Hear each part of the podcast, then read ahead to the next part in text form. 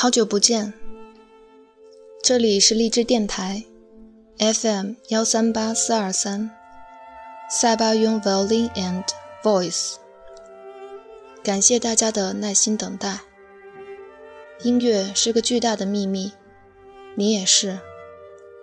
让我们继续分享之旅。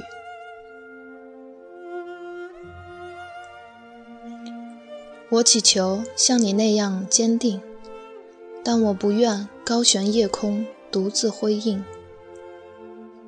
睁着一双永不合拢的双眼，宛若苦修的隐士，彻夜无眠，好似牧师行尸净体的沐浴，凝视海水冲刷着城市的暗崖，或政府下界的荒原和山峦。被轻轻飘落的雪所覆盖。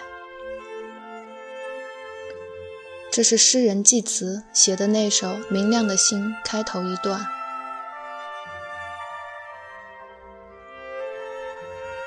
在过去的几年中，我一直在想一件事：在乐团的那几年，对我的人生来说，到底有什么样的意义？作为曾经。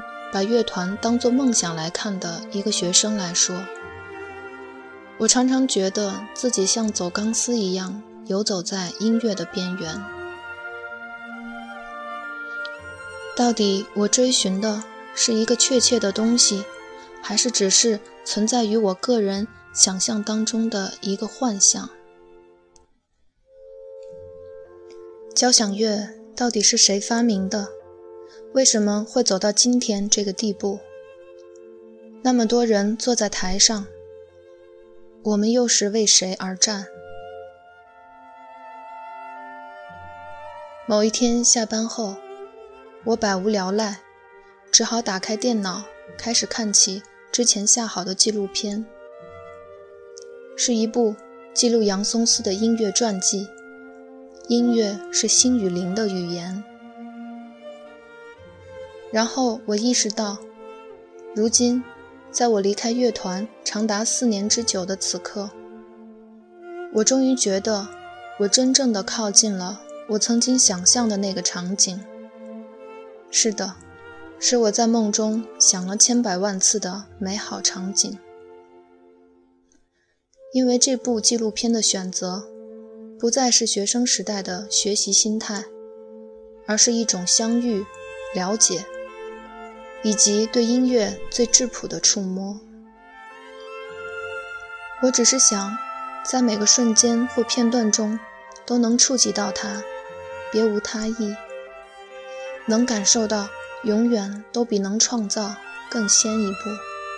我想，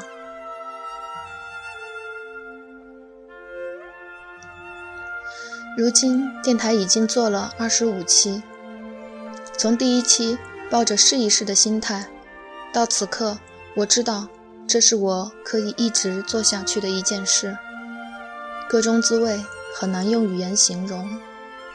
当然，我想说的重点其实是，在我推荐的所有音乐当中，我更希望传递出的是一种感受，而不是某个具体的事件或东西。我认为这更符合音乐本质的属性。人类是个需要追寻意义的物种，比起动物、植物们，我们很显然想的更多，想要的也更多。也许正因为这样，才会出现标签现象，尤其在中国，更是如此。你必须说出个所以然，才能说服我，否则一切都没有意义。最近在看李银河的文章，相信读过他文章的人都知道，他从很早开始就是个虚无主义者。虚无主义听起来好荒谬的一个词。当我看到这四个字的时候，却有一种如释重负的感觉。某种意义上来说，我认为好的音乐也应该具备虚无主义这种精神。正是因为看不到、抓不住，才更能突出感受的可贵性。试想一下，那些你吃过的美食、看过的美景，是否能让你永远记住那一刻的感受？我猜，更多时候只是走个过场吧。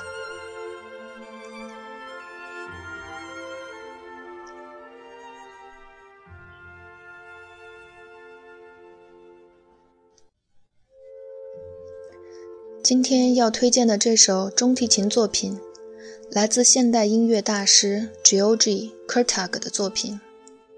说实话，推荐这首我心里很忐忑，因为它的可听性的确不高，不算符合我一贯秉持的好听原则。但是意境却非常之棒。或许有人会觉得害怕，因为过于抽象。但在我看来，它非常符合中国人的心境。很难说，我们这个民族活了几千年，表面上看起来热热闹闹的，其实内心深处还是挺绝望的吧？那种枯草丛生、荒无人烟，就像俄罗斯的白桦林那样寂静、沉默，什么都没有。然而你还活着，听得见自己的呼吸，以及无法结束这一切的无奈。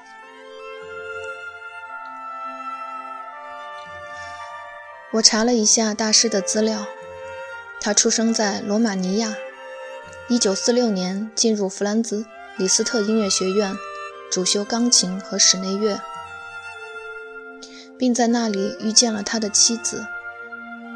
一九五七年到一九五八年，他研究了奥利维尔·梅西安和达律斯·米约。这期间，他患了严重的抑郁症。他说：“我意识到了绝望的地步，我什么都有可能构成的世界是真实的。”